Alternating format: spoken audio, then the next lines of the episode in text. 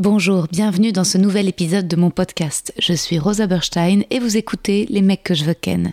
Je suis actuellement en rodage de mon tout nouveau spectacle, c'est complet à Paris au Cartel, mais vous pouvez me retrouver prochainement en tournée à Montpellier, Lille, Bruxelles, La Roche-sur-Yon, Ergué-Gabéric, Aix-les-Bains, Istres, Dessines et Saint-Étienne. Tous les liens pour réserver sont sur mon site internet. À bientôt.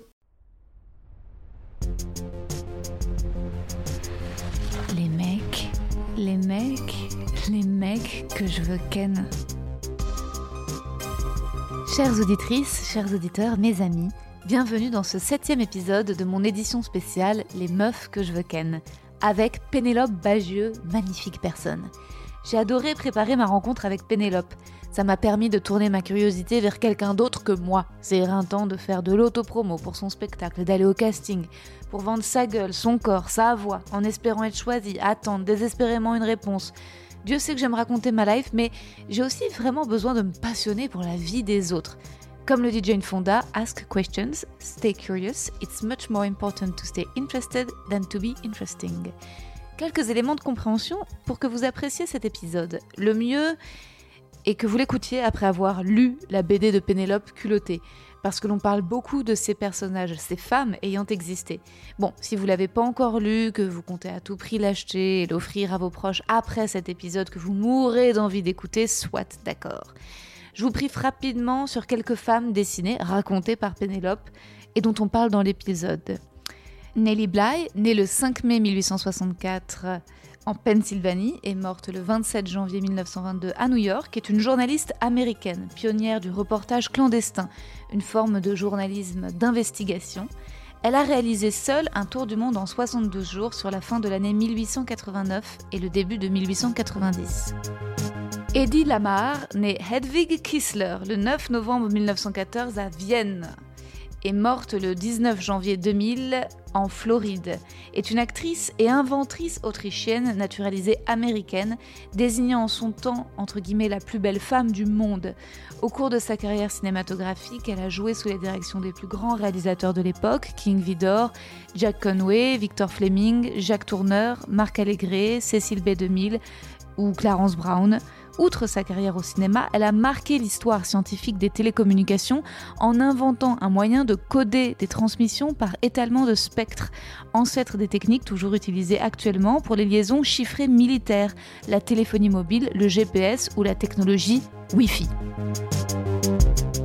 Ou encore Peggy Guggenheim, Peggy est une mécène américaine, collectionneuse d'art moderne et galeriste. Née le 26 août 1898 à New York et morte le 23 décembre 1979 à Camposiero dans la province de Padoue près de Venise, où elle a passé les dernières années de sa vie. Autodidacte en art moderne, elle a appris avec des amis comme Marcel Duchamp ou Jean Cocteau à apprécier l'art abstrait, dont elle a ensuite fait la promotion avec beaucoup de discernement, allant à l'encontre même de son oncle Solomon Guggenheim, qui mettra un certain temps avant de reconnaître la valeur des acquisitions de Peggy. Elle a ouvert une galerie à Londres sous le nom de Guggenheim Jeune, encourageant les artistes alors peu connus.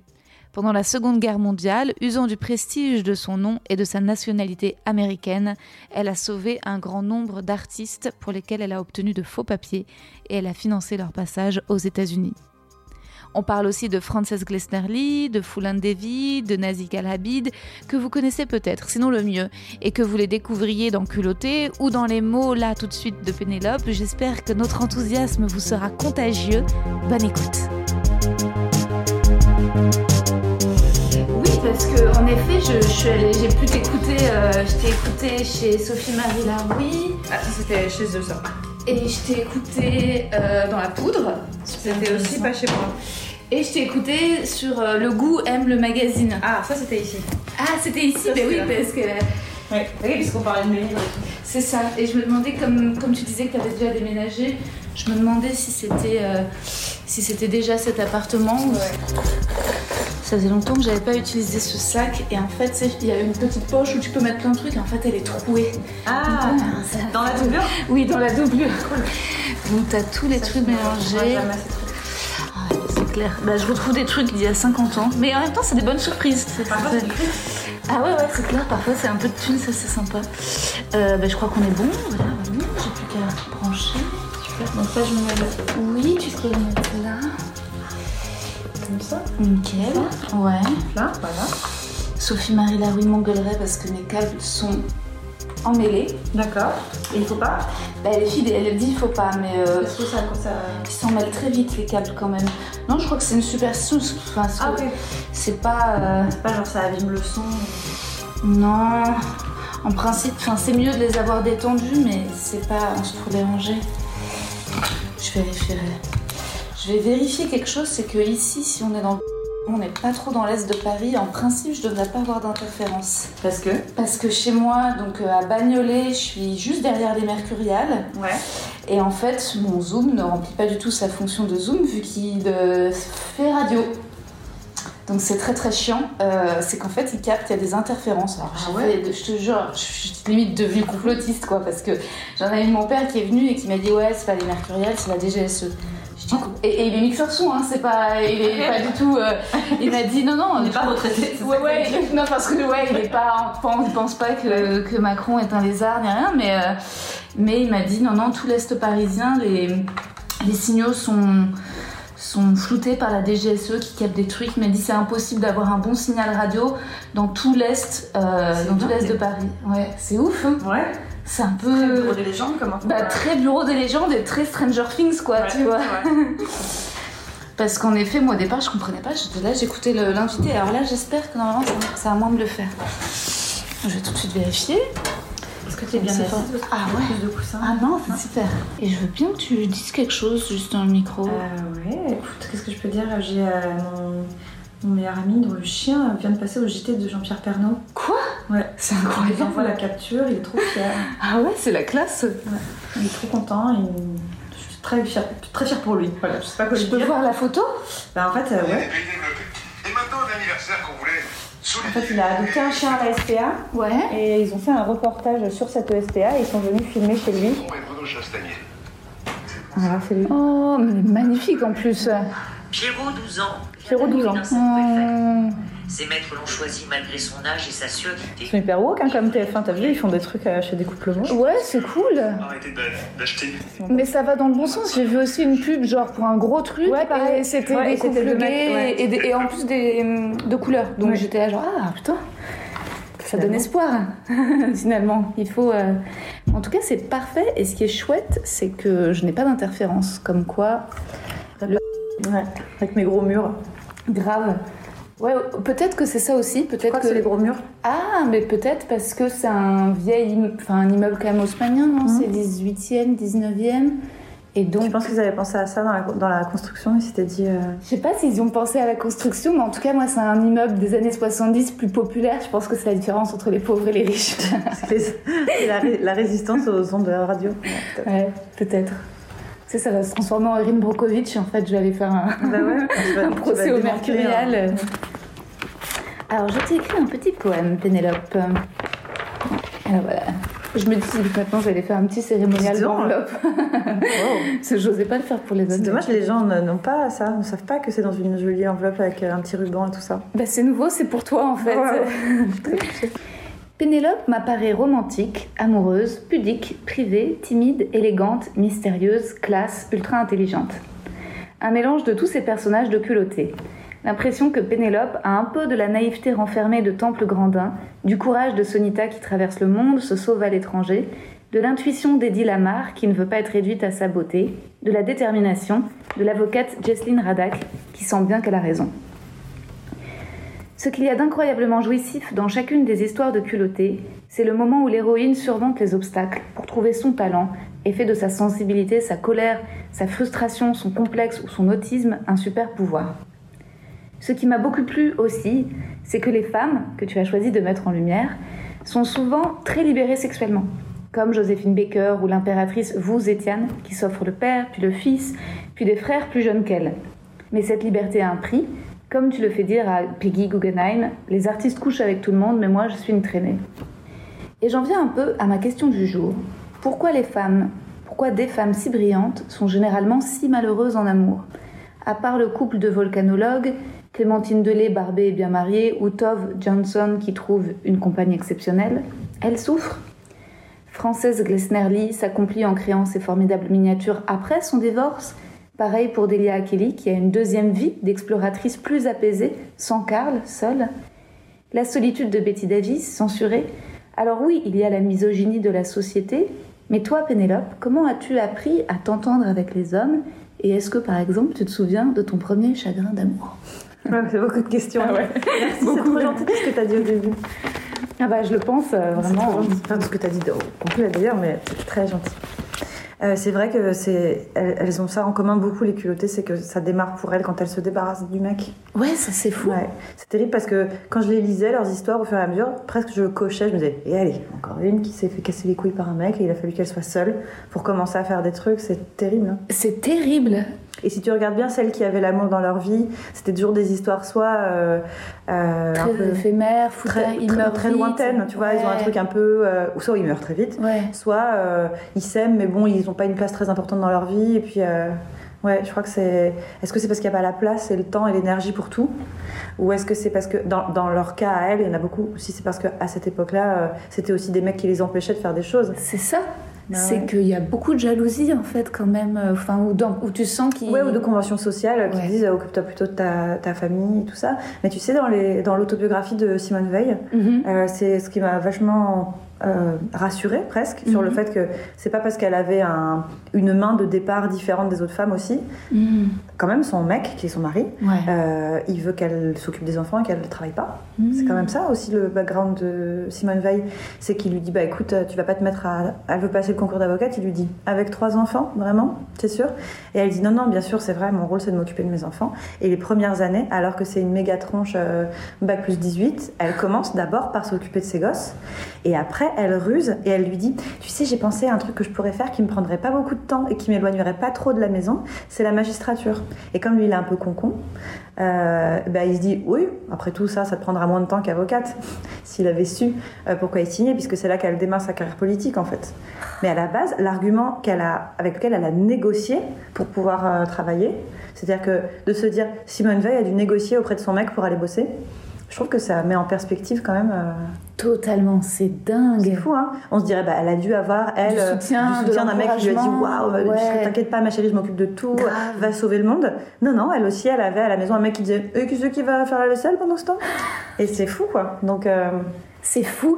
Ça me, ça me donnera envie que peut-être tu fasses euh, genre un opus sur euh, c'est qui les hommes de l'histoire qui ont soutenu et encouragé, mais vraiment ouais, sincèrement. derrière chaque grande femme, il y a un grand homme. Oui, voilà. C'est qui euh, Est-ce qu'il y en a?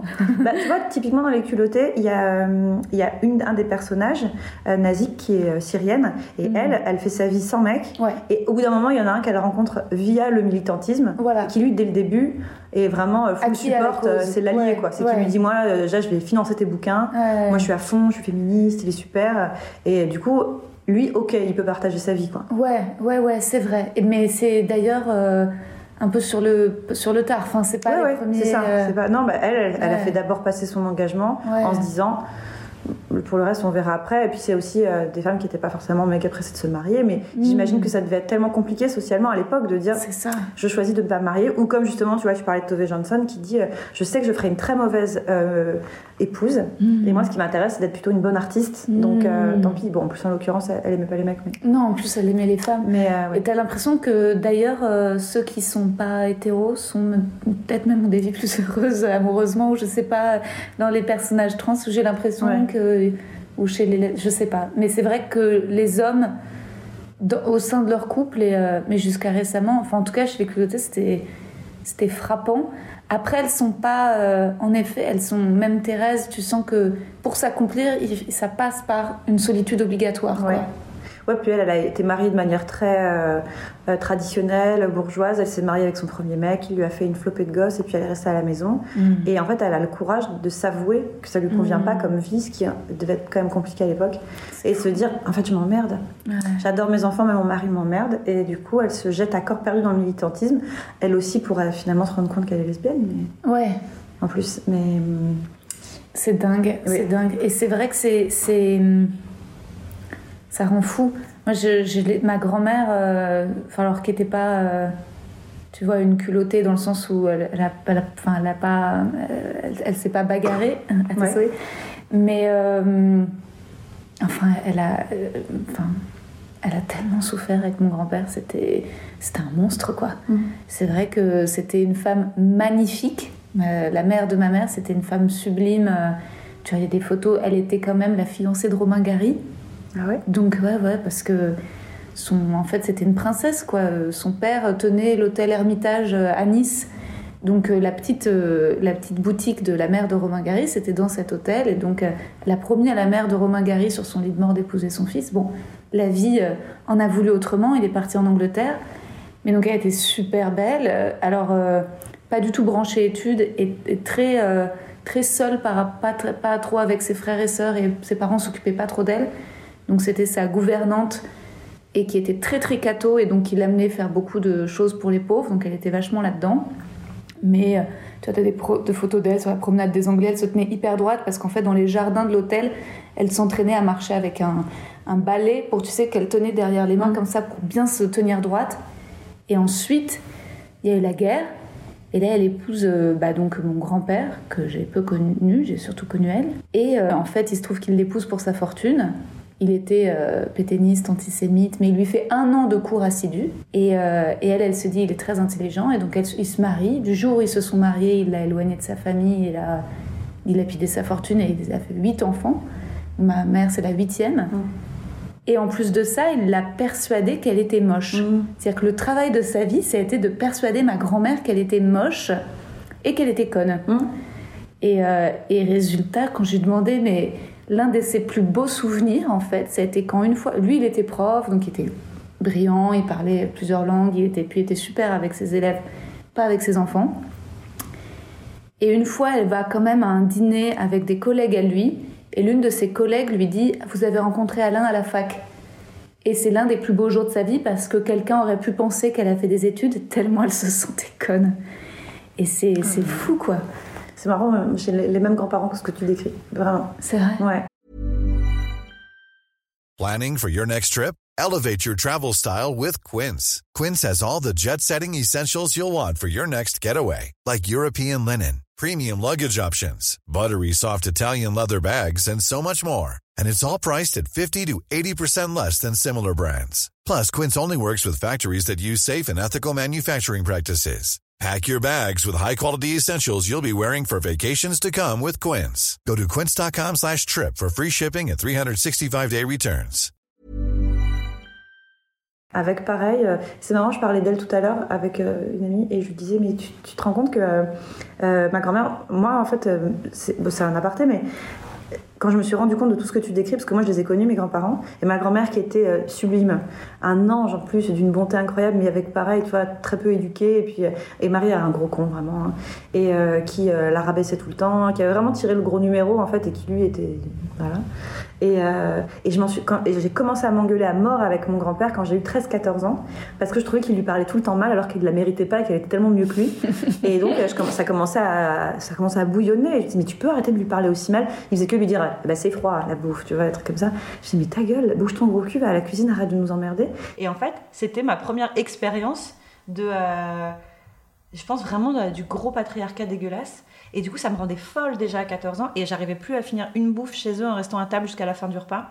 On se gueulait tellement dessus. Et en plus, c'était aussi mes premiers contacts avec le mansplaining, puisqu'à chaque fois, ils me disaient Écoute, ma petite, quand tu auras l'âge de nénénia. Et en fait, ça me faisait péter des câbles. Et je Wow. disais Mais quelle espèce de gros con et tout. Je disais à ma grand-mère Mais, mais tu- pourquoi tu te casses pas? Pourquoi tu, euh, pourquoi tu te casses pas à une femme de cette génération Eh bien, pour mille raisons, Pénélope. Déjà, parce que je n'ai pas fait d'études et que je n'ai pas d'argent.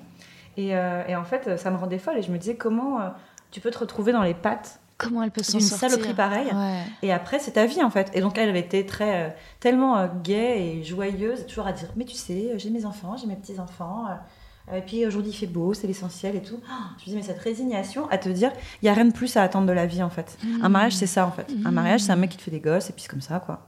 Puis il est pas très sympa, mais oh, on apprend à vivre ensemble, tu vois. Enfin, ça me paraissait fou et je pense que ça m'a donné des idéaux romantiques extraordinaires. Mhm. Tu vois, de me dire quelle, je- quelle grosse vie de merde Ouais. D'être marié avec un mec qu'avec le temps tu as appris à apprécier. Ouais. Que- Quel enfer. Ouais. Et d'ailleurs, ma grand-mère qui était pas du tout féministe et qui était vraiment tu vois, une femme d'intérieur, hyper. euh, euh, qui questionnait pas du tout ces codes-là, Le seul truc qu'elle m'a dit toute mon enfance à ma, ma sœur et à moi, c'était euh, ne dépendez jamais financièrement d'un homme. C'était vraiment son obsession, quoi. Mm. Tu dis, tiens, ça sent le, le regret, hein Ouais, c'est Quand clair. tu dis ça comme ça. Elle était vraiment genre, non, les filles, limite, tu sais, tu lisais euh, cligne des yeux pour dire help, quoi. Elle disait, et voilà les filles, faites des études. Voilà, parce qu'elle était vraiment euh, coincée dans un truc pourri, quoi. C'est trop triste. Elle a, elle a, parce que ma grand-mère a réussi, attends, mais tard, hein, vers passé 60 ans. Ouais, peut-être vers 60. Elle a réussi enfin à divorcer.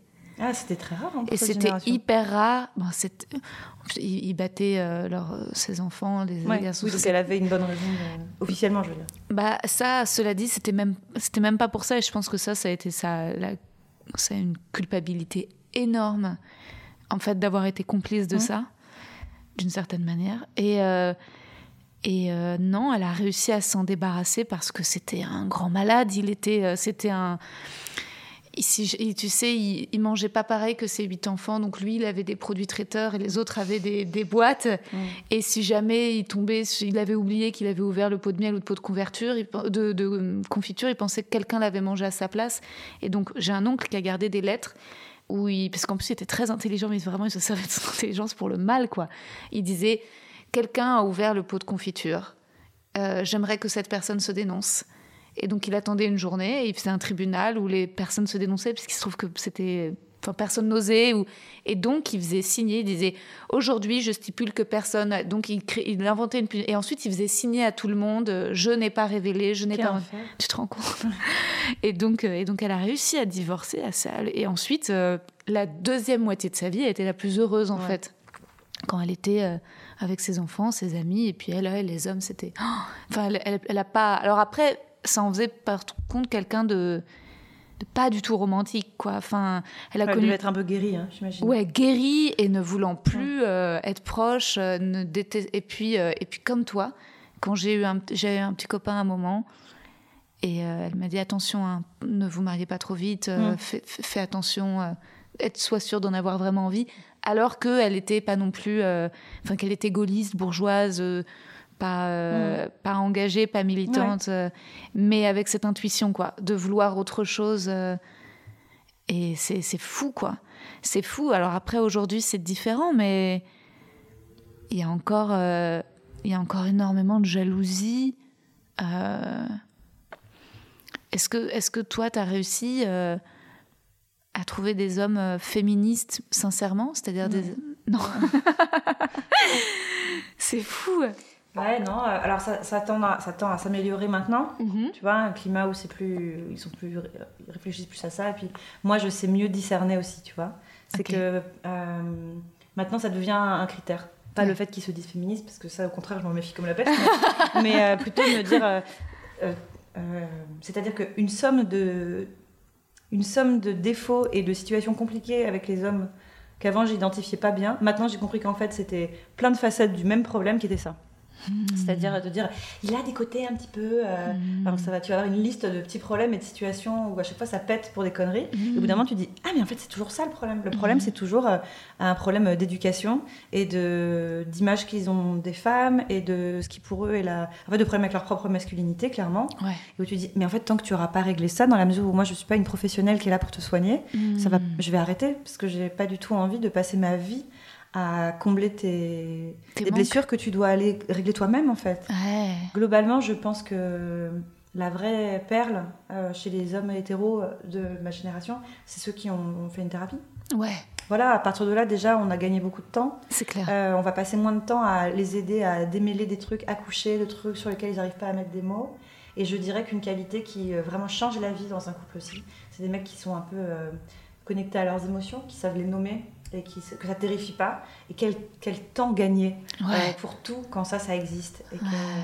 Parce que c'est quand même un boulot que, en général, les femmes, euh, on, est, on a été très très habitués à faire, bien malgré nous d'ailleurs, parce qu'on n'a pas le choix. de devoir se démerder avec euh, nos problèmes personnels. Donc on a appris à le faire. Et quand on arrive à mon âge, c'est-à-dire la quarantaine, c'est un truc qui est, qui est géré en général. On a Mhm. toujours plein de problèmes, mais on les a à peu près identifiés.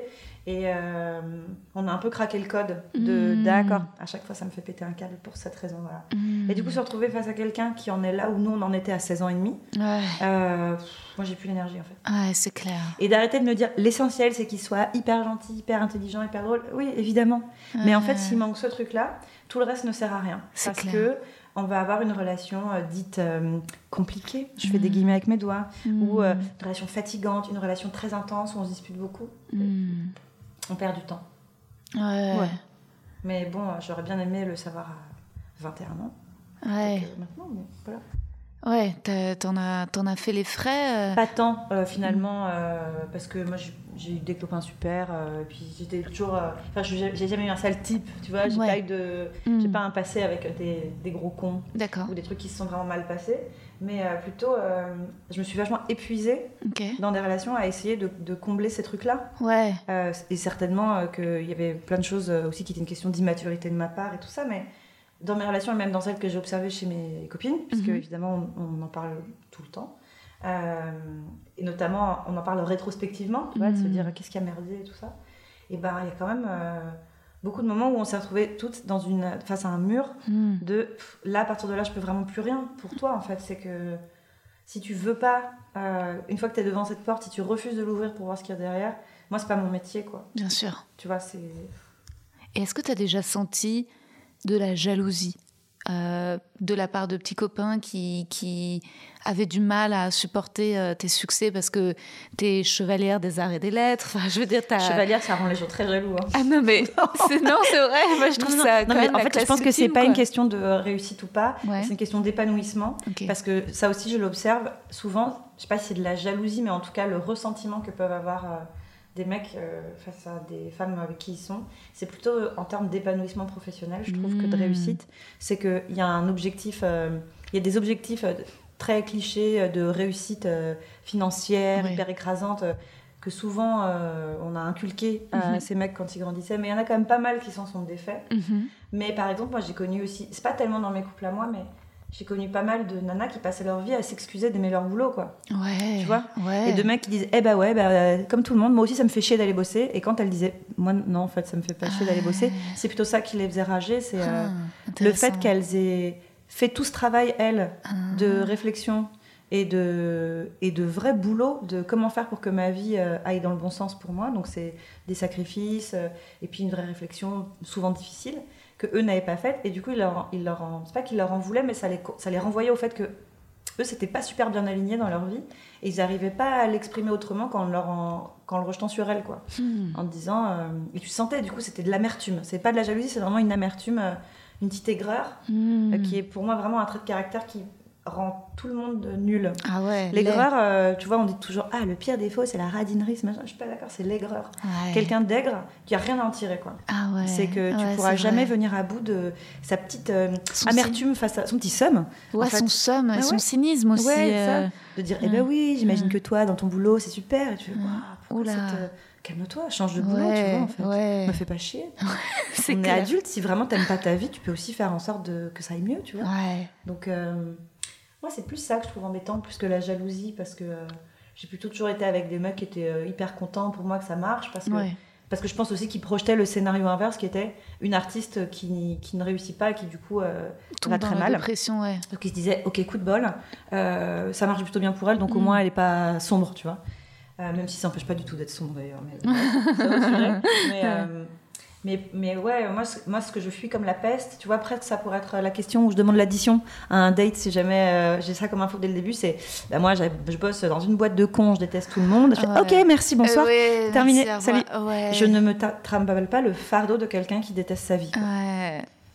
Ou alors qui a réussi hyper bien à identifier les points à régler pour que ça s'arrange. Ouais. Mais quelqu'un qui prend comme une fatalité le fait que de toute façon c'est tous des pourris, c'est Yann qui réussit, c'est machin. Oh, Pour moi c'est la peste ça. Ah ouais, c'est un discours très loose. euh, ouais, très, et puis très euh, très. euh, en fait, très sûr de soi malgré tout. Oh C'est-à-dire oui. de ne pas laisser la place à l'éventualité que les choses s'arrangent, euh, qu'il puisse y avoir du bon à la clé, tu vois, et de se dire, en gros, euh, tous de la merde, tous des salauds et tout. Mais moi, je j'en veux pas de- du tout de ça. Euh, j'ai plein de défauts aussi, mais je sais aussi ce qui, moi, me tire vers le bas et me mine.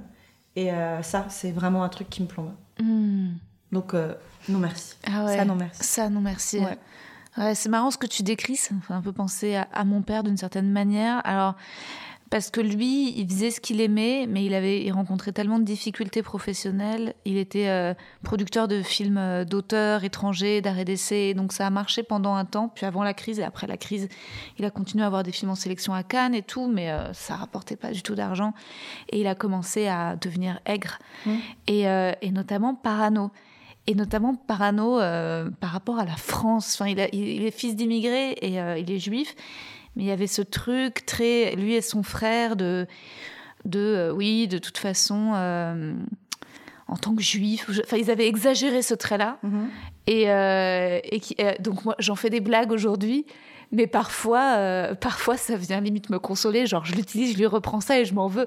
Et genre, quand je, tu vois, quand je rate un casting ou que j'obtiens pas quelque chose, je fais ah, c'est parce que je m'appelle Burstein. Et je vois que c'est mon père parce que c'est pas, parce que c'est une, euh, une exagération parano. Souvent, ça, c'est, enfin, c'est, ça serait trop, ça serait trop bien que ce soit la, la réponse. seulement quoi. c'était ça. si seulement c'était ça.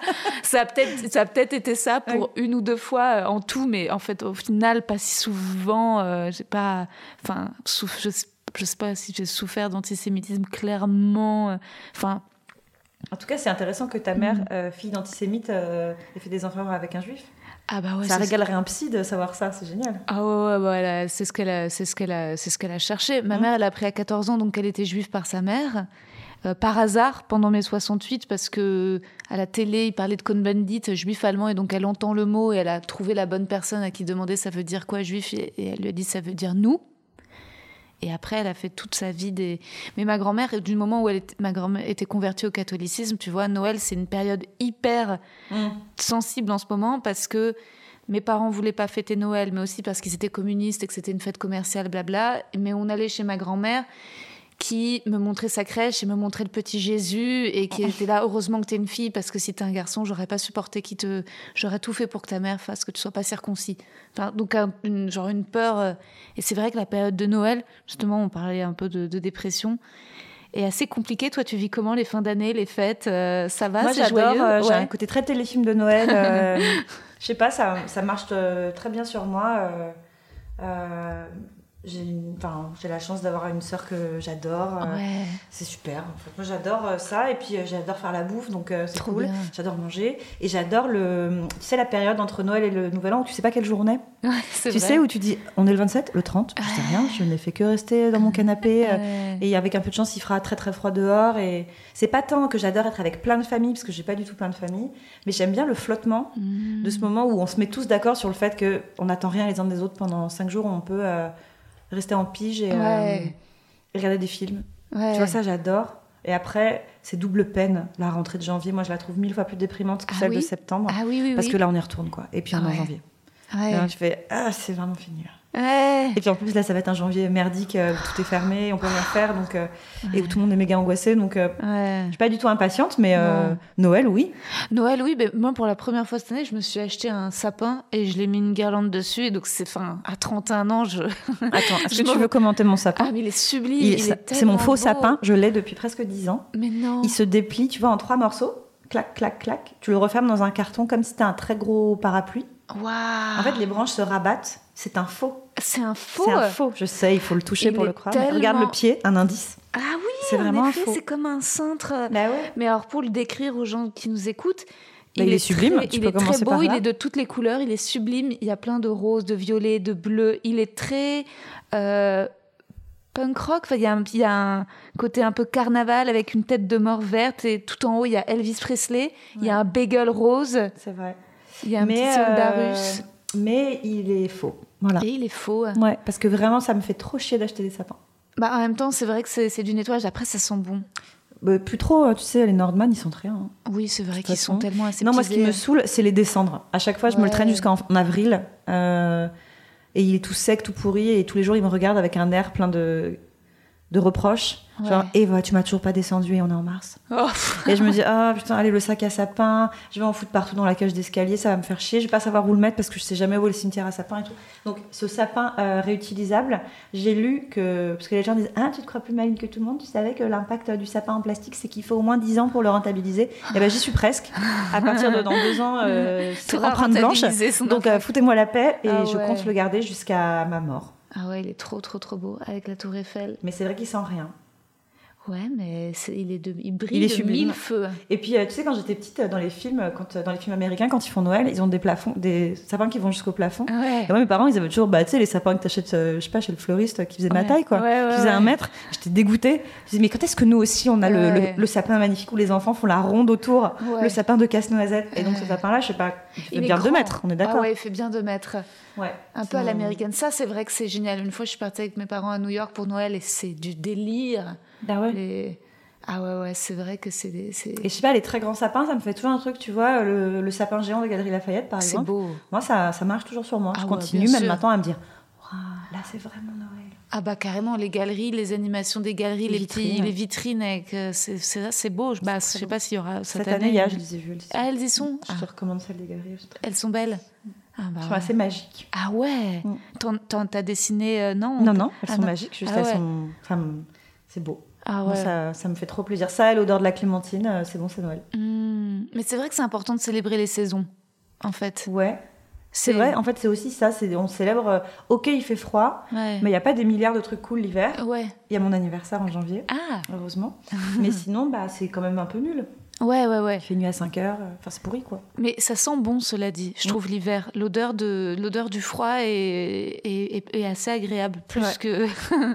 non, il y a des. et C'est vrai que c'est- je me disais, c'est c'est pour ça aussi que la mort, euh, je sais plus en, en Amérique centrale, en Amérique du Sud, ils célèbrent, ils ont des fêtes de la mort, et c'est- enfin Halloween quelque part. Mm. Et c'est vrai que Noël, c'est un peu ça. C'est aussi l'idée de, allez, on rentre dans le froid. euh, avec joie quand même parce que c'est important parce que c'est beau les cycles en fait Ouais. mais euh, ouais, ouais, ouais, non, non, c'est, vrai que. euh, pour reparler euh, un petit peu d'amour, parce que je me suis égarée, mais c'est vrai que ton sapin nous a scotché. Bah, c'est une forme d'amour, hein. Ouais, L'amour pour mon sapin. Euh, quand je lisais culotté, mais je me disais, mais comment ça se fait que, comment ça se fait que je découvre l'existence de ces femmes déjà? Là, mais pourquoi je les connais pas? Et pourquoi j'ai pas des. Mais en fait, je me disais, mais j'étais en colère un peu. J'ai- j'ai- je me disais, mais pourquoi j'ai pas vu trois biopics différents déjà au cinéma sur chacune de ces femmes? Mais ne me demande pas à moi, c'est ma... c'est mon interrogation perpétuelle. Surtout qu'il y en a certaines où le film est écrit, en fait. hein. Leur vie suffit, en fait. T'as qu'à la faire telle quelle, et puis c'est bon, on est parti. Grave Plutôt que faire une énième euh, biographie de... de Christophe Colomb, quoi. Tu vois, c'est bon, je pense qu'on a compris. C'est- Et- ouais. Mais parce que... euh, Parce que l'histoire est racontée par des hommes. Ouais, On ne cherche pas plus loin. c'est sûr. Et qui se disent, comme le masculin et le neutre, ils Ouais. se disent, oui, mais ça veut dire raconter une histoire de femme. Ouais, Donc, est-ce qu'on va réussir à s'identifier? Tu vois? Nous, on arrive assez bien à s'identifier à des hommes. Ah bah oui, oui, Et oui. tant mieux, puisque sinon, on ne lirait pas de livre, en fait. Ouais. Donc, c'est plutôt bien. Mais ouais, le temps de venir à bout du masculin neutre. Hmm. Et t'as pas justement des, rencontré des gens qui, après avoir lu ton livre, se sont dit Oh, mais en fait, elle, on va faire un film, on va faire une série. euh. Euh, non, après, euh, il y en a certaines dont on parle quand même pas mal, tu vois. Euh, cette année, par exemple, il y a au moins trois, B- trois BD qui sont sortis sur Nelly Bly. Hmm. Je dis pas du tout que c'est grâce à moi, mais simplement, globalement, il y a un mouvement un général engouement. de se dire, au-delà de l'engouement, se dire, il y a tout un vivier d'histoires inexploitées. Euh, Ah Il y a un gisement de films qui nous attendent et les gens commencent un peu plus à se dire, euh, il y a de quoi faire en fait. Mais Nelly Bly, quoi, c'est la journaliste. C'est Incroyable. incroyable. C'est vraiment ma reine. Incroyable. Et alors, elle, je me dis, mais il faudrait une, une série entière, parce que quand tu vois toutes les étapes de sa vie, même elle est comédienne, qu'elle se fasse euh, passer pour une folle, pour investiguer dans un hôpital psychiatrique, mais euh, c'est un génie, quoi. C'est un génie. C'est vraiment un génie, puis elle a eu mille vies. Ouais, Et à chaque fois qu'elle a lancé un nouveau truc dans sa vie, elle l'a fait d'une manière complètement dingue. Ah ouais. Genre, elle s'est dit, allez, je fais un voyage, moi je vais le faire en ballon, Ouais. et euh, machin. Et puis à chaque fois qu'elle fait un truc, c'est d'une manière extrême. Je trouve que c'est un trait de caractère tellement euh, charmant, quoi. Ah elle, me- ouais. elle me, elle me fascine, cette femme.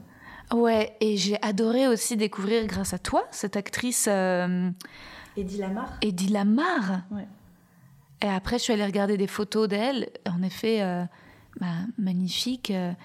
Et c'est vrai que c'est ce qui est terrible quand tu, tu, tu lis. euh, Ouais, c'est le fait qu'elle soit pas crue, qu'on la croit pas, qu'on alors qu'elle a découvert le wifi, quoi, en fait. Ouais, mais elle est un petit peu trop belle pour être crédible. C'est ça. Et Euh. c'est vraiment. Et en plus, elle est difficile. C'est-à-dire qu'elle est difficile. On lui reproche son sale caractère Classique. classique. Mais euh, c'est- non, non, non, c'est c'est- c'est fascinant et euh, c'est c'est fascinant. Après, est-ce que dans, toutes ces histoires, ce que je trouvais hyper rafraîchissant aussi, et plus je- j'en parle avec toi, je vois ça, c'est que tu fasses un point d'honneur à l'ambition. Enfin, il y a quelque chose d'assez. euh, je sais pas si c'est américain ou si c'est. Il y, y a un côté conte, c'est dans, tes histoires. Si, si, si, les une fois que les héroïnes ont surmonté leurs obstacles et compris leur, euh, leur talent, qui est souvent lié finalement à leur, euh, là où elles, sont, elles peuvent être le plus faibles, ben ensuite elles, se donnent les moyens d'accomplir, même si parfois ça finit très mal, elles finissent seules, ou elles... mais euh, réaliser son désir, c'est au centre euh, et c'est hyper euh, galvanisant. Et, je trouve que parfois on, manque aussi de ces histoires justement dans les films ou les séries françaises. Euh, parce que c'est un peu vu comme quelque chose de. C'est un peu mis dans la case, ouais, success story ou conte, ou. Mhm. euh, Ouais, après, c'est un truc euh, quand même auquel il faut être attentif, c'est que Mhm. euh, il faut pas non plus valoriser que la réussite parce que Ouais. euh, évidemment qu'avant que les femmes puissent arriver à avoir des vraies réussites qui sont perçues comme des réussites aux yeux de tout le monde, hmm, il va falloir qu'il y en ait une cinquantaine qui se cassent la gueule parce qu'il y a tout à Mhm. faire. Et du coup, le risque de valoriser la réussite, c'est que si jamais tu arrives deuxième, bah, t'es qu'une merde. ouais. Euh, ça veut dire que, par exemple, si une femme euh, échoue à la présidentielle américaine, c'est les femmes qui ont échoué. Ça veut dire qu'en fait, on Ouais. pouvait pas être présidente. Et en fait, au lieu de valoriser tout ce parcours qui t'amène à être euh, la finaliste, et en fait, c'est déjà tellement incroyable, vu les bâtons dans les roues, vu tout ce qui est tellement mille fois plus compliqué. On dit, ouais, mais ce qui est dommage, c'est qu'il faudrait qu'à la fin tu réussisses, sinon ton histoire elle est pas intéressante. Hmm. Et du coup, il faut pas trop trop. euh, tu vois, il y a un peu une mode aussi, moi, qui parfois me, me, me questionne autour, euh, tu vois, un peu des trucs de girl boss, euh, euh, des meufs qui montent des business, qui sont super successful. Et c'est super d'encourager ces modèles-là, mais à- attention à pas valoriser que le résultat, parce que Hmm. des meufs qui essayent de monter des trucs et qui arrivent pas, c'est la majorité en fait. Ouais. Et le fait que ce soit sous condition, c'est Ouais. sous condition que ça, ça, ça finisse par marcher, ou euh, que, tu vois, le truc un peu, euh, une logique un peu euh, en marche, Ouais. de se dire euh, quand on veut, on peut. Aller, oui, très empowerment, très Ben, fait, capitaliste. ouais. Oui. Hum, moi, je trouve ça un peu euh, toxique ce truc d'empowerment Mm. permanent, Mm, mm, mm. euh, de, du coup, de refus de la vulnérabilité. Absolument, de, euh, ouais. En fait, euh, ne, ne pas, enfin, pas non plus décider de t'a- t'affranchir de toutes tes oppressions. Ouais. Donc c'est c'est un discours un peu à double tranchant, je trouve. Ouais, ouais, c'est vrai. Mais ce qui est, euh, c'est après, ça dépend euh, là où on met le, le curseur de réussite. C'est que justement, je trouve que tu arrives à hyper intelligemment à modifier. C'est- Parce que finalement, dans toutes tes, dans toutes tes histoires, il n'y a pas vraiment de. C'est rare les, les prix ou les cérémonies. Il y en a quelques-unes qui sont décorées, mais euh, par exemple, je me souviens, celle qui fait des miniatures. Enfin, ce que tu arrives à mettre en valeur, c'est sa fantaisie, notamment le, le dessin final où on voit l'intérieur de la maison et son œil, ou même le petit dessin où tu montres qu'en fait elle, elle recoue avec des aiguilles. Bah, en fait, c'est ça qui est, enfin, c'est ça qui est. Moi, ce que je trouve merveilleux chez elle, c'est pour ça que j'adore cette femme, c'est qu'elle a été euh, mise dans un salon comme une dame euh, mondaine qui sait rien faire et qui est bête, à part qu'elle a un talent artisanal extraordinaire et qu'elle est sûre que ça peut servir à quelqu'un et qu'on a dénigré en permanence ce qu'elle sait faire en disant que c'est des trucs de bonne femme. Ouais. Et euh, elle arrive vraiment dans le l'épicentre du truc le plus masculin possible, c'est que la police est obligée Ouais. de se servir de son travail de mamie qui fait du crochet Ouais. et est obligée d'admettre que putain c'est vrai que c'est quand même vraiment bien fait et c'est hyper pratique. C'est C'est génial. merveilleux. Et en fait, c'est une femme qui se dit, en fait, ce truc que je sais faire mieux que personne, ça a de la valeur. Je Ouais. sais faire quelque chose de bien, quoi. Je suis pas euh, que euh, une tapisserie, quoi. Et moi, c'est ça qui me bouleverse, c'est les parcours où des femmes se disent, c'est pas vrai ce qu'on me dit depuis le début, qui est que je sers à rien, que je suis une merde, en fait. En fait, j'ai un, j'ai un talent extraordinaire. euh, malgré tout ce qu'on essaye de me dire. Moi, ça, ça me fout par terre à chaque fois, ce genre de destin. Ah ouais, c'est. Et particulièrement elle, où ça démarre à 50 ans, quoi. Quelle Mais c'est ça, c'est fou, c'est fou. euh, et puis, et puis, comme tu dis, le fait d'allier quelque chose d'aussi euh, enfin, féminin et ténu et, et- et, comment dire, et petit et délicat et précis au crime, euh, Mm. au sang et d'avoir euh, et puis d'avoir cet instinct de, euh, enfin quand même de dire ah non il faut pas salir une, une- une- une pièce à conviction, tous une salle de crime. Enfin c'est c'est vrai que c'est euh, Elle, En fait, pour le coup, on aimerait bien un biopic sur elle. hein. ah bah ouais on aimerait un super. biopic mais, mais mais même des même une série Bah, parce ça existe, tu- c'est Arabesque. oui c'est ce que tu écris. Ouais, en fait, c'est elle qui a, qui a servi d'inspiration euh, Alors- Jessica Fletcher. Mais, mais, mais on voudrait son nom en fait, on voudrait Mm. son vrai nom en fait. C'est, c'est... Puis moi, ça m'a même ça m'a redonné envie d'acheter des, des maisons de poupées ou enfin de. Je regarde des Colombo. Ouais. Et la seule vraie finalement, la, la plus, la plus romantique, la plus amoureuse euh, de tes personnages, c'est pas mal Peggy Guggenheim quand même. Ouais, alors elle, c'est euh, euh, il y a quelque chose de, de- c'est vraiment moi celle à laquelle je m'identifie le plus, c'est que elle est, elle est tellement euh, obnubilée par le beau, Ouais. L'art la transcende tellement qu'elle finit, c'est une groupie pour moi. C'est Oui. exactement les groupies des groupes de rock. Ouais. C'est que c'est pas, euh, c'est pas une, euh, genre c'est pas une starfuckeuse, Ouais. c'est qu'en fait elle est tellement emportée par l'amour de l'art que pour, elle englobe l'artiste avec. Ouais. C'est qu'elle elle couche avec tous les peintres parce qu'elle est fascinée par eux parce qu'elle aime tellement l'art. Ouais. Et, euh, et donc elle se fait, elle s'est fait, elle a été traitée mais comme une merde. Ah. Vraiment par la société mondaine qui l'a traitée de tous les noms.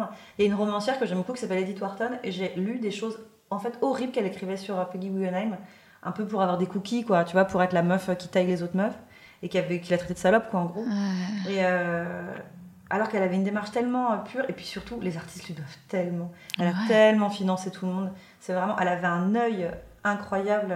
C'était une vraie, euh, une vraie critique d'art, tellement avant-gardiste. Enfin, elle venait d'une famille qui aimait que le- l'art à papa et elle, elle était, elle avait compris le cubisme à 21 ans quoi. Et elle a décidé de mettre tout son fric et tout son amour dans le fait de développer l'art. Et on lui doit tellement. Les collections de Peggy Guggenheim, elles sont folles. Enfin, si un jour les gens ont la chance de voir sa fondation à Venise, qui est sa maison en plus. Enfin, c'est- son salon avec les œuvres qu'elle avait. Elle en a fait un musée et euh, ça, ça transpire l'amour de l'art partout. Tu sens que c'est vraiment une femme qui devait se mettre à pleurer en voyant un tableau. C'est sûr, elle, est, Mm. elle est incroyable. Elle a une vie de merde en plus. Enfin, c'est Mhm. vraiment. euh, c'est la meilleure. Vraiment, Peggy, c'est la. Ouais, elle est je très très, tellement. elle est très très très touchante et courageuse et, euh, Ouais. Et, puis, elle est, vraiment une femme brillante, quoi. brillantissime. Un- Enfin, et puis toujours euh, une modestie, une intuition. euh, Ouais. Mais euh, mauvaise époque, quoi. Tu vois, parce que ouais. c'est pas du tout un modèle qui pouvait trouver sa place. euh, Hmm. Elle était en plus, elle pour le coup, elle était un peu abonnée aux salauds qui la tapaient et tout. Enfin, elle se tapait que des connards, quoi. Quand même, elle a été avec des connards toute sa vie. donc, Bah, euh, puis les artistes aussi, parfois, euh, ça veut pas. Enfin, ah bah oui, c'est un milieu où la- les femmes n'ont pas une vie très tendre. Hein. Mm. T'es soit une muse, euh, C'est soit ça. un modèle, soit euh, dans son cas à elle une banque. Ouais, Mais globalement, il faut pas interférer, il faut pas entrer dans la lumière, quoi. ouais. C'était quand même.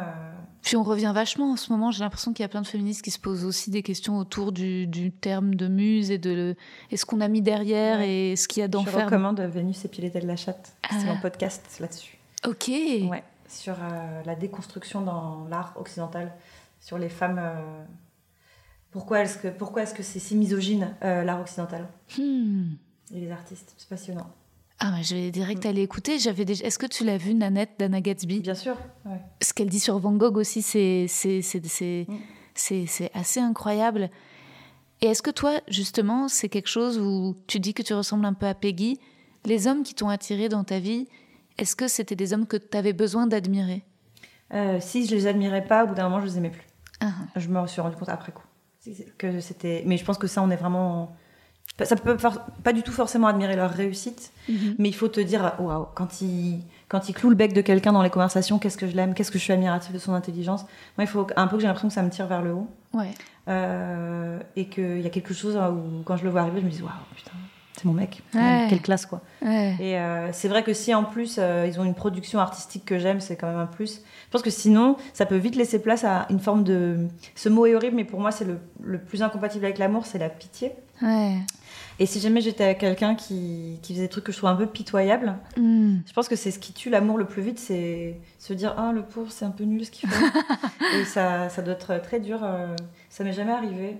Mais, mais c'est sûr que quand je commence à me dire euh, En fait, tu tu t'écoutes parler, tu fais des grandes phrases, mais moi, j'ai l'impression que c'est un peu creux, que c'est un peu naze. Ouais. J'admire plus tellement ton intelligence. Hmm. Ça sonne quand même un peu le début de la fin. quoi. Ouais, ouais, ouais, ouais, c'est sûr. En général, les grandes phrases de même, c'est pas. Ouais, ou quand tu te dis juste, c'est Mm. marrant, je l'ai déjà entendu vraiment quatre fois dire la même Ah chose. oui. Et tu commences à sentir un peu le chrono qui se met en marche. De, Grave. Mm, Il récite un texte. ouais, ça va pas Ouais. forcément le durer très très longtemps, quoi. Ouais. Ouais. C'est triste d'ailleurs, je trouve, les moments où tu le, tu le sais, tu te le dis pas forcément, mais tu peux dater après et te dire, c'est vrai que ce jour-là, j'ai commencé à me dire que peut-être que, tu sais, des petits trucs que tu n'avais pas remarqué avant, euh, euh, ou tout d'un coup, des choses que tu trouvais euh, adorables commencent à être sans intérêt, ou tu commences à remarquer, euh, un- je sais pas, bon, chacune ces trucs qui te dégoûtent, mais Ouais. tu vois, des trucs, des trucs physiques ou des types de langage où, euh, voilà, quand le quand l'adorable devient euh, lassant et systématique, que tu dis, j'ai un peu marre, bah ça sent un peu la fin. Mais Et au euh, début des histoires, c'est c'est plutôt. Est-ce que c'est toi qui as l'initiative C'est toi qui, qui remarque l'homme en premier ou, c'est pu- ou, ou tu peux te laisser surprendre par quelqu'un qui va te faire la cour? Est-ce non, que non, c'est moi. c'est toi? Ouais.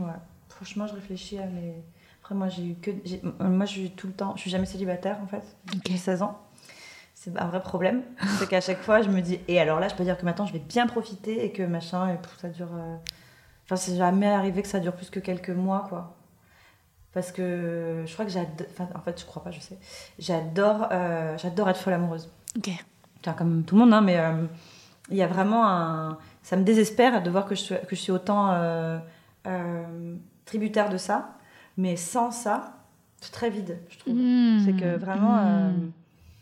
euh, j'ai un côté assez. euh, c'est presque, presque du bovarisme, quoi. Tu vois, c'est que je me Mm. dis, il faut que ce soit extrêmement intense et que je sois vraiment euh, folle, tu vois. Et, euh, et du coup, euh, et puis, suis pas. euh, J'ai rarement genre un flash sur quelqu'un que je trouve hyper beau et c'est hyper. euh, tu vois, moi, je suis plutôt euh, du genre, on s'est vu vraiment euh, 12 fois, quoi. Et après, je me dis, oh là là, il me manque.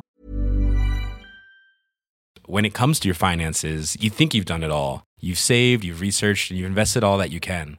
Now it's time to take those investments to the next level by using the brand behind every great investor, Yahoo Finance. As America's number one finance destination, Yahoo Finance has everything you need, whether you're a seasoned trader or just dipping your toes into the market. Join the millions of investors who trust Yahoo Finance to guide them on their financial journey. For comprehensive financial news and analysis, visit yahoofinance.com, the number one financial destination, yahoofinance.com. Quand il est pas là tout ça. Je suis vraiment très euh, gnangnan. Mm. Et. Enfin, c'est pas gnangnan, c'est tout. c'est- vrai que je vois tout. Ça, ça rend la vie euh, plus colorée, plus pleine, plus. Enfin, le sentiment amoureux, c'est c'est très exaltant. Alors après, peut-être que ça a sa dose de souffrance, mais moi, je suis comme toi.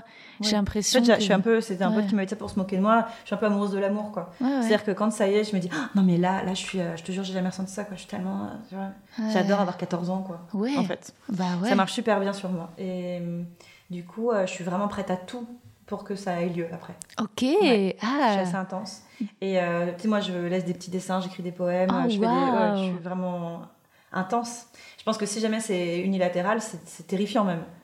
C'est arrivé que ce, tu ne rencontres pas de réciprocité, que tu fasses. euh, Bah, je pense qu'intuitivement, euh, j'avance par Oui, étapes euh, en fonction de comment je sens un feedback, tu vois. Ouais. Mais euh, ça doit, pour quelqu'un, ou si à un moment quelqu'un m'aime plus, ça doit être terrible. De se dire, comment je vais me débarrasser d'elle maintenant? Elle est folle en fait. Ah. Ouais. Mais c'est toi qui, qui a des petits comment strata, enfin pas des stratagèmes, mais qui séduit avec des petits des, des, des, gestes. Mm, Je sais pas, je vais demander à mon mec plutôt qu'à moi. Mais, euh, non, euh, euh, mais en tout cas, j'ai pas du tout peur de. De témoigner. Ouais, Ouais. c'est vraiment. je suis une envoyeuse de messages longs, Waouh. de se jeter à l'eau. Enfin, tu vois, je suis pas du tout. Euh, euh, je sais pas, il y a certainement des gens qui, sont, qui, qui disent d'eux-mêmes, euh, tu sais, moi je montre très peu ce que je ressens, je suis très publique Ouais. de mes sentiments. Mais je- moi je suis exactement le contraire de ça. Ouais. Voilà. Moi, Mais je pense que c'est une- génial à entendre pour euh, enfin, les femmes ou les hommes qui nous écoutent.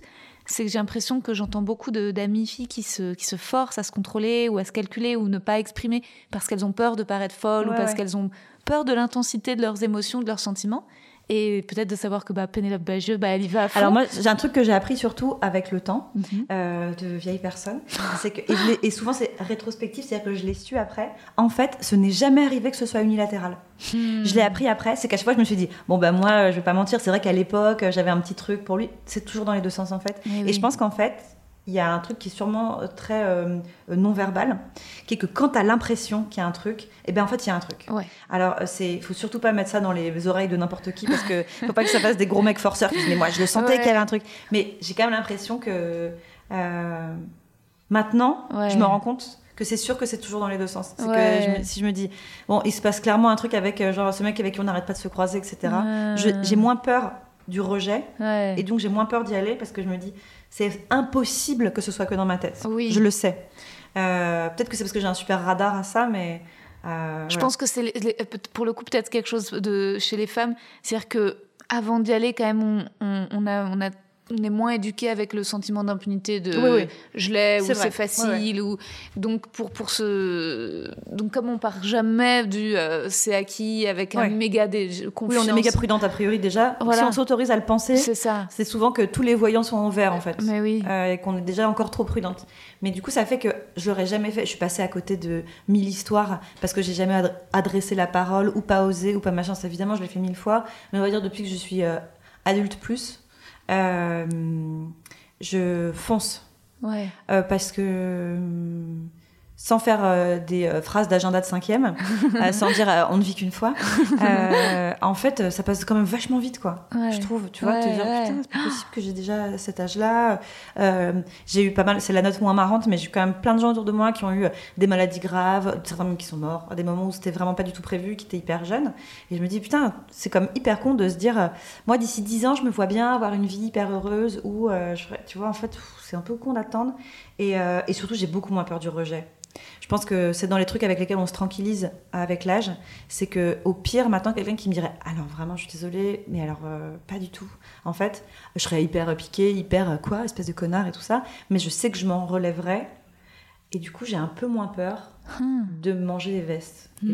du coup, euh, j'y vais. Après, je suis pas du tout ni euh, genre une méga dragueuse ou un truc comme ça. Mais quand vraiment, j'arrive pas à me sortir quelqu'un du crâne, Hmm. j'ai beaucoup moins peur maintenant de finir par dire. Enfin, est-ce que je le dis d'ailleurs? Tout cas, faire en sorte que ce soit très clair. Quoi. ouais on se plaît Ou au pire, attendre d'être vraiment ivre et le dire, mais tu vois, en tout cas le dire quoi. ouais Ouais, j'arrive à faire ça maintenant. et euh, est-ce que Et en plus, Ouais, pardon, non mais j'y pense en le disant. En plus, je trouve que quand tu le fais, au moment où tu le dis, où ça passe tes lèvres et que tu le fais, moi j'ai la, j'ai presque la vue qui se trouble de sentiment de pouvoir.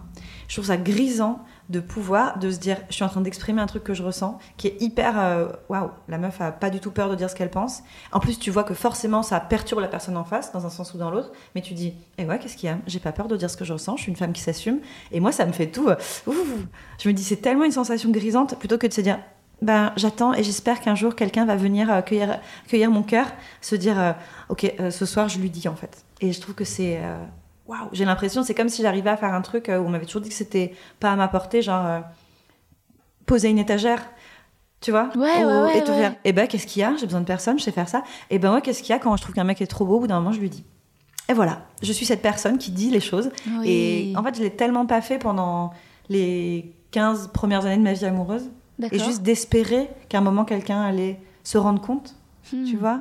Je trouve que les histoires, euh, bon, c'est des histoires d'adolescence, mais tu passes quand même ta vie d'adulte à essayer de réparer tes histoires d'adolescence, Ouais, ouais, ouais. quand même globalement. Ouais. Et moi, vraiment, la thématique de mes histoires d'amour adolescentes, c'est si seulement, tu vois. C'est quand même, euh, j'ai passé mon lycée à à soupirer en regardant un mec dans mon cours d'anglais une fois par semaine en me disant j'aimerais tellement qu'il se retourne et qu'il me regarde. Ouais. En fait, c'est pas possible de passer ta vie d'adulte comme ça. Ouais. Donc, euh, après avoir repassé 10 ans de ma vie d'adulte à plus ou moins continuer à espérer que le mec dans mon cours d'anglais allait se retourner et me regarder, et ben à partir de 30 ans, euh, je me suis dit, euh, je vais aller lui dire. Du coup, je suis assise Mais de oui. rang derrière toi depuis le début. Du coup, ça te dit pas qu'on. Il y a beaucoup de choses qui se changent à 30 ans. Ouais. Euh, J'ai eu, euh, j'ai eu 31, mais il y a un an que j'ai eu 30 ans, j'ai eu vraiment l'impression de, de voir un shift, euh, et notamment, euh, notamment autour de la question du plaisir et de la sexualité, en fait. Est-ce que tu dire. penses que c'est l'âge ou est-ce que tu penses que c'est une époque? Peut-être que c'est l'époque. Parce que je sais pas si c'était 30 ans ou si c'est l'époque dans laquelle tu as 30 ans. C'est vrai. Parce que euh, je suis pas sûre, par exemple, que nos mères à 30 ans, il y a eu un shift. Non, c'est sûr. Euh, moi qui ai quasiment 10 ans de plus que toi, euh, c'était aussi à 30 ans, mais c'était parce qu'il se passait plein de choses autour de moi dans la vie à ce moment-là, tu vois. Hmm. Donc, euh, moi, ça, ça correspond avec le moment où j'ai commencé le stand-up, où je me suis rendu compte que j'avais euh, envie bah, de jouir, d'avoir des orgasmes, ou en tout cas, enfin, où j'avais envie d'être un peu plus en contrôle et un peu plus égoïste. J'ai l'impression que j'avais été très bah, généreuse par rapport aux hommes et à leur plaisir sans, sans, sans penser à moi parce que en, en me disant c'est tellement compliqué de toute façon que Je vais En- pas les embêter. ouais T'embête pas. Ça va prendre des Non, heures. Non, laisse tomber. ouais, mais pareil, tu vois, en termes d'époque, euh, est-ce que avant aussi, c'était pas ce qu'on valorisait chez une femme? Est-ce que tu Mm. disais pas, enfin, je sais pas, moi j'ai grandi avec cette impression et cette idée reçue que pour une femme, être un bon coup, c'était vraiment une donneuse, quoi. ouais Tu vois? Ouais Parce que c'était complètement ça culturellement qu'on nous a toujours renvoyé et que euh, toi, en fait, on s'en a rien à foutre, tu vois? grave Donc, euh, euh, le fait de, de considérer que t'es un- une personne active, Mhm. c'est déjà tellement, pff, tellement la révolution, quoi. Que je pense que c'est aussi l'époque, parce que les filles qui ont 20 ans maintenant, Oui. évidemment qu'elles ont une vie euh, sexuelle un million de fois plus enviable Ouais. que celle que moi j'avais à 20 ans, c'est sûr. c'est sûr Tu vois, ou euh, sortie de l'idée qu'à 20 ans, il faut qu'il y ait de l'accumulation Mhm. et euh, un peu de la folie. Mhm. Moi, ma réflexion, elle s'arrêtait là, tu vois. Pour moi, c'était ça, le, le summum, c'était genre euh, se taper plein de mecs et que euh, avoir l'impression que les mecs trouvaient que j'étais un super coup et, et être bonne, en fait, tu vois. Quand même, c'était ça. hein. Et tu te disais, bah, c'est bon, j'ai- on dira de moi après coup, waouh, dis donc Pénélope, waouh. ouais. Mais alors, moi, ce que j'en ai pensé, peu Oui. importe, quoi. ouais ouais c'est clair Parce que, comme tu dis, bon, de toute façon, c'est trop compliqué. Et en plus de ça, moi, c'était même plus loin que ça dans le déni, c'est euh, c'est pas important, en fait, tu vois. ouais Mais regarde avec quoi on a. Bon, encore une fois, on n'a pas le même âge, mais c'est quand même pas si différent que ça. Regarde avec quoi on a grandi, ouais comme. euh, Enfin, tu vois, comme représentation euh, de femmes dans les films. Puis même euh, de tabou par rapport euh, au mot clitoris. Je crois que c'est 2017 la première représentation du clitoris dans les manuels Oui. euh, scolaires. Enfin, c'est vrai que c'est, on savait pas. Et puis même, même encore, même oui, sur, enfin, sur, sur la masturbation, sur plein de choses qui étaient complètes. Et, et pourtant, et pourtant, j'ai grandi dans un milieu où ma mère était, enfin, féministe, où je pense que vraiment, pourtant, privilégiée par rapport à d'autres milieux où c'est plus mal vu ou diabolisé, quoi. Mais et malgré ça, euh, malgré ça, euh, encore maintenant, je découvre et je me dis. euh, Enfin, il y avait, il y avait tout ce. J'ai l'impression que toute la vingtaine, j'entendais parler de clitoridienne ou vaginale. Il y avait un truc comme ça, tu sais, dans les magazines, Mm. dans les trucs. Êtes-vous clitoridienne ou vaginale? Et donc. Et puis, dans les films, le couple qui fait l'amour et la femme qui jouit en faisant l'amour comme ça. Et euh, heureusement, je l'ai dit à ma mère. J'ai demandé à ma, j'ai eu le courage de demander à ma mère Est-ce que tu as déjà eu C'est un vraiment comme ça. Ouais. Ouais. Est-ce que tu as déjà eu un orgasme en faisant l'amour avec un homme? Et elle m'a dit non. Elle me dit c'est pas, elle me dit pas, pas pendant le, Mm. pas comme ça, pas. Et elle m'a fait comprendre entre guillemets vaginal, ça n'existe pas. Et c'est que, mais et c'est que là maintenant qu'on comprend qu'en fait vaginal, ça c'est clitoridienne, mais que c'est une ramification du clitoris à l'intérieur. Mais enfin donc c'est, Ouais, puis même la hiérarchie qu'on a créée entre euh, les femmes, euh, les vraies femmes. ouais, Ah bon, il y a Freud qui disait ça, mais au-delà de ça, de se dire, euh, oui, parce qu'il y en a une, ça a l'air facile du coup. c'est ça. C'est que les, ça a l'air d'être pas chiant pour les mecs. tu Mais vois. oui, Bah mais oui, ça tombe bien. Alors que l'autre, ça a l'air d'être quand même vraiment casse-couille, donc on va plutôt essayer de leur faire comprendre que elle, c'est un peu les relous. ouais, Et ouais. du coup, c'est compliqué, euh, c'est c'est le tremblement de terre si tu lui expliques que, en fait, non, on est tout un peu logés à la même enseigne. hein. Si, Ouais. si c'est nul, c'est nul en fait. ouais. Ouais. C'est pas très. Quel, euh, quel coup difficile à encaisser euh, pour euh, des mecs à qui on a dit euh, Ouais. t'as rien de spécial à faire, en fait ta bite suffit tout le temps. Super. Exactement. Ouais. Ouais. C'est dur de s'entendre dire. ouais. En fait, peur non. que ta bite ne suffise pas forcément. C'est clair. Et, euh, et est-ce que cette confiance que tu as aujourd'hui en toi, le- de te sentir belle et euh, la confiance en toi, est-ce que c'est quelque chose que, que tu as eu d'instinct jeune ou c'est quelque chose que tu as appris? Non, c'est quelque chose que j'ai toujours pas. C'est vrai. Ah Bah, ouais. bien sûr, non. ouais. Non. Ça m'arrive encore, euh, ça m'est arrivé récemment par exemple, euh, euh, d'avoir envie de pleurer en envoyant une vidéo de moi. Ouais, tu sais, par cycle, quoi, par phase, comme tout le monde, il y a des phases où tu te dis Oh, Je suis tellement dégueulasse, c'est terrible, qu'est-ce que je suis dégueulasse? Et des matins, au contraire, je sais pas, t'as un, un glow incroyable, tes cheveux sont sublimes, et tu dis Putain, aujourd'hui, c'est vraiment un jour pour faire des photos, quoi, je suis trop belle. Ah mais ouais. il y a pas très longtemps, j'ai, euh, j'ai, vraiment, j'ai failli pleurer, et j'ai dit à mon mec Je lui dit Mais je suis- c'est horrible, mais je suis tellement horrible. Et du coup, après, bon, il est très mignon, donc. euh, mais sauf que ça n'a pas de valeur quand c'est ton mec qui te le dit, qui dit Ouais. Arrête, mais t'es magnifique, et tu fais Oui, bah évidemment, je suis magnifique. euh, tu vois. Mais je trouve que c'est, c'est toujours cyclique, quoi. Hmm. Simplement, c'est euh, euh, moins la fin du monde. Ouais. Peut-être c'est ça la différence. Ah. C'est que tu te dis, euh, putain, j'ai vraiment une sale gueule. Bon, bah, c'est en ce moment, j'ai une sale gueule. Tu vois, tu te dis pas, globalement, euh, je, suis, je suis horrible. Tu te dis, quelle vilaine gueule en ce moment, quel mauvais alignement des planètes entre euh, certainement ce que je bouffe, euh, mon cycle, la pollution, la fatigue, l'âge. Et du coup, vraiment, en ce moment, c'est pas possible. Alors, petit questionnaire de Proust. La qualité que tu préfères chez un homme? Euh, je, veux, je me détesterais de dire l'humour. Euh, parce que, évidemment, que s'il est pas drôle, c'est nul. Mais euh, qu'est-ce qui est super? Oh putain, c'est trop dur. Euh, quelle qualité chez mon mec fait qu'il est vraiment super Euh, Putain, c'est vraiment nul, mais il est tellement intelligent. Ok. Tellement intelligent. Tout est plus simple avec un mec intelligent. Waouh. Donc, un peu, s'il peut être intelligent un peu au-dessus de la moyenne, ça, c'est vraiment une super qualité. Hmm. Et idéalement, si aussi euh, il peut faire à manger, ce serait génial. Mais à choisir, je préfère qu'il soit intelligent. Hmm. Et la qualité que tu préfères chez une femme?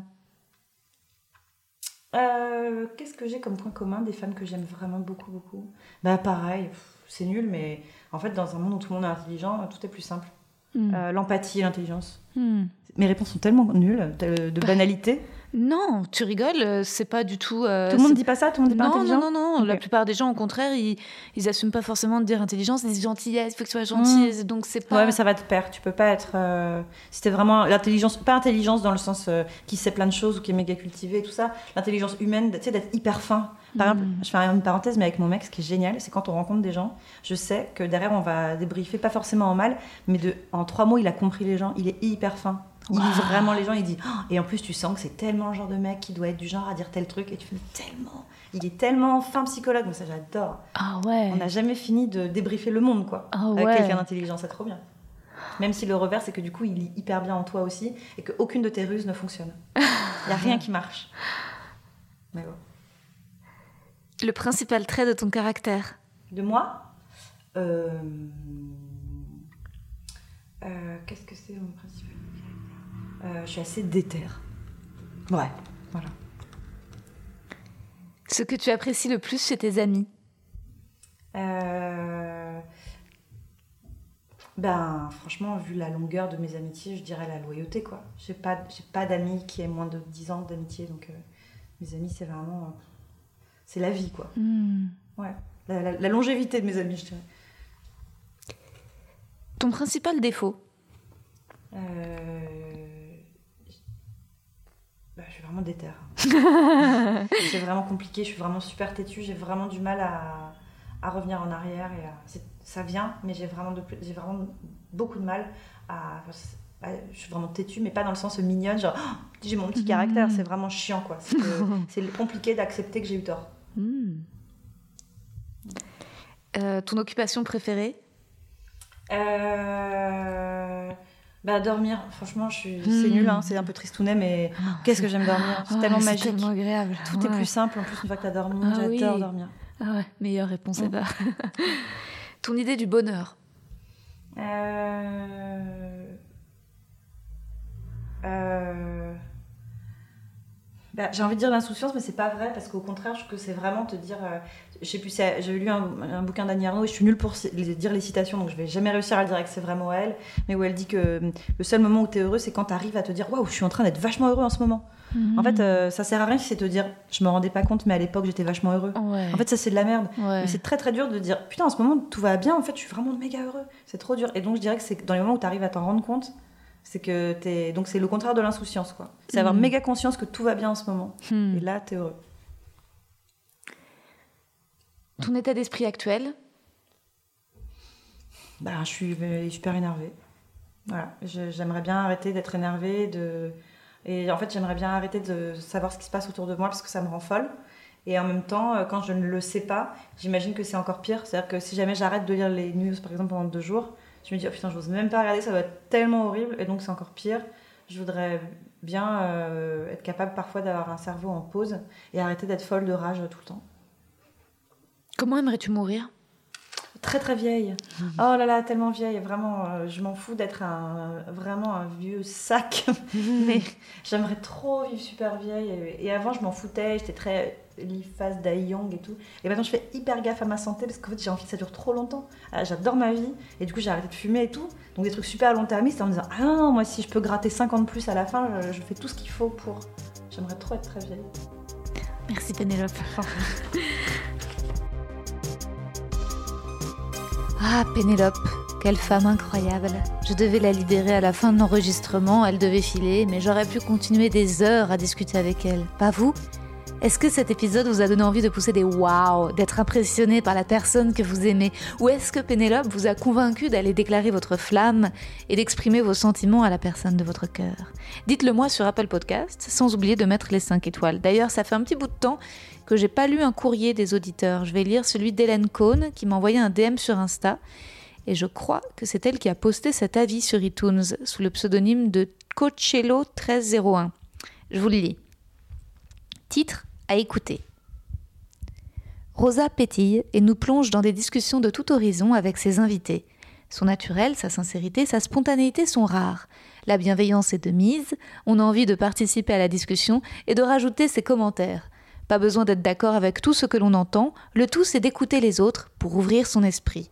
Merci Rosa. Merci à toi, Hélène, alias Coachello 1301. D'ailleurs, je pense à un truc. Je remarque que les femmes se mettent beaucoup plus la pression que les hommes au moment du questionnaire de Proust à la fin. Vous avez vu?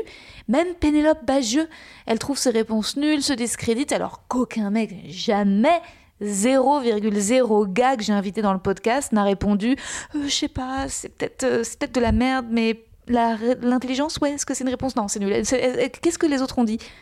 C'est ouf même Pénélope Bagieux, forte, déterre. Pénélope toujours maquée, dit-elle. Ça m'a un peu, ça me fait un peu peur. J'ai peur qu'il y ait euh, deux profils en fait, les femmes toujours maquées et les femmes toujours célibataires, et qu'on reproduise sans cesse, ou enfin qu'on s'engouffre dans les habitudes du couple ou de la solitude, et que ce soit très dur d'en sortir et de changer de modèle. Qu'en pensez-vous? Pénélope dit aussi que ses amis sont loyaux et qu'elle les a depuis longtemps. J'espère qu'elle laisse la place aussi à de nouveaux amis et qu'on se reverra. En fait, toutes mes invitées de cette Winter Edition, je rêve de partir en vacances avec elles et qu'elle me propose l'été prochain Rosa, tu veux passer? On a loué une grande maison en Sicile, on reçoit plein d'amis si ça te dit de venir 4-5 jours. Et moi, hop, hop, hop, un week-end chez Marina, quelques jours chez Laura, une semaine chez Elise, une virée avec Pénélope. Ou moi, je rêverais un jour d'avoir un mec qui cuisine, on aurait un bel appart, grand, avec plein de chaises, des trucs fonctionnels, et une fois par mois, le vendredi, on ferait une sorte de Shabbat laïque, nos enfants liraient un petit texte en hébreu puis en français, donneraient leur interprétation des derniers événements, l'incidence de décisions politiques dans leur petite vie. Le tout devant nos amis émerveillés, tous les mois, des amis différents, puis qui reviennent, les Bagieux, les Goldfarb, les Domange, les Rollman, et on se disputerait jamais, et on rirait beaucoup. Merci d'avoir écouté cet épisode. Et dernière chose, surtout, lisez Offrez les culottés.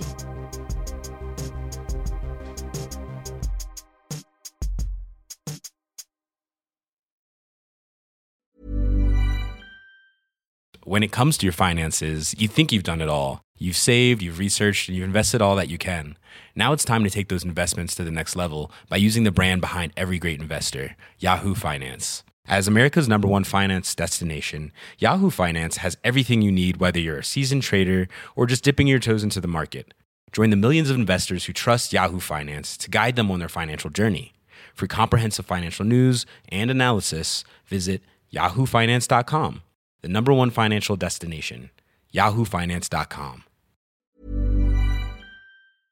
Vous avez aimé cet épisode? N'hésitez pas à le dire en faisant une petite story, en taguant mon compte et celui du podcast, at que je veux ken sur Insta. Vous pouvez également soutenir mon travail en venant voir mon spectacle, en lisant mon livre et en commentant sur YouTube les replays vidéo de mes chroniques sur France Inter. Je suis tous les mardis dans Zoom Zoom Zen. Merci, bisous.